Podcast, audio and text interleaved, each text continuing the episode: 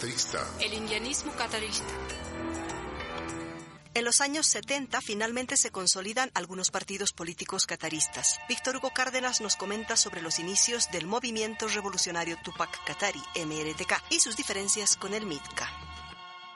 En el contexto de lucha contra la dictadura del coronel Banzer esa vez, varias personas nos agrupamos para contribuir a la resistencia contra la dictadura. Entre ellos estaban Genaro Flores, Nicomé Cejas y otras personas, y empezamos a hacer trabajo político. En esa trayectoria nos metimos de lleno en la reconstitución del movimiento campesino en torno a Genaro Flores. Y en ese proceso nos cruzábamos también con dirigentes que eran parte de un movimiento indianista, algunos seguidores de Fausto Reinaga, otros indianistas, pero no en esa línea, sino en otra línea mucho más radical. Había gente que era partidaria de la lucha armada, en la línea de don Fausto Reinaga no tanto, pero ellos planteaban un proyecto exclusivamente indio. Entonces, eh, esas opciones no nos satisfacían porque leían parcialmente la realidad del país. El MITCA ya existía para fines de los 70.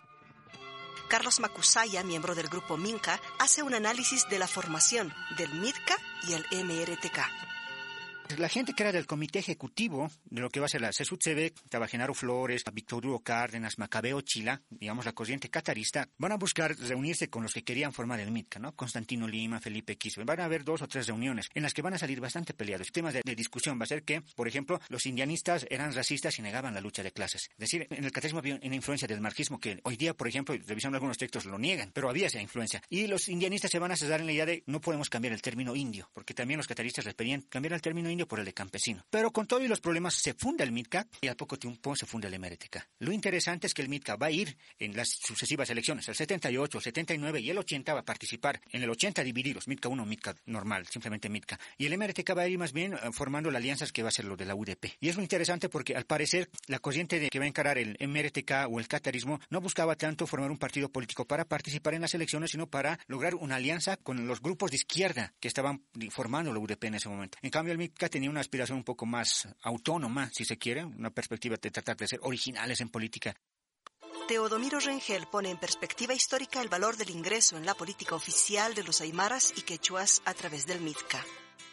El periodo de los 70, el único partido que participa es el MITCA, logra dos diputaciones y tiene significación precisamente por ese logro, ¿no? A la cabeza de don Constantino Lima y Luciano Tapia, ¿no? Entonces llega Constantino al Parlamento, ¿no? Con Tumiri, Julio Tumiri. Ese es, podríamos decir, un, no un partido, una organización política de origen, digamos, uh, aymara quechua, que históricamente logra eh, incursionar en lo que viene a ser el Parlamento, ¿no? Víctor Hugo Cárdenas hace un análisis comparativo del desempeño político del MITCA y el MRTK.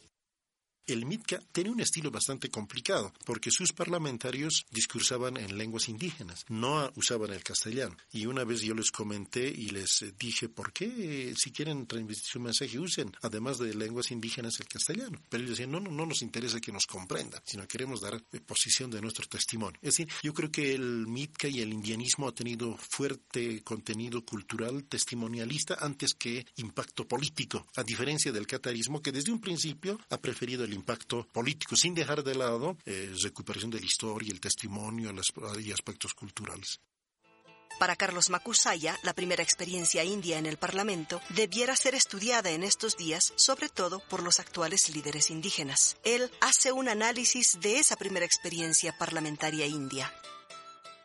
Cuando el indianismo emerge, emerge en un contexto de lucha contra la dictadura. Y cuando el indianismo decae, es cuando entran al Parlamento, en un nuevo escenario, distinto. No solo porque estabas en el retorno a la democracia, sino además porque el estar en el Parlamento implicaba el manejo de ciertas herramientas técnicas. Uno pensaría que al llegar al Parlamento los primeros indianistas fortalecería sus organizaciones, pero cuando uno revisa la historia, más bien estas salen debilitadas. El indianismo catarista. El indianismo catarista. Esta es una producción de Herbol con el apoyo de la Fundación Friedrich Ebert Fest.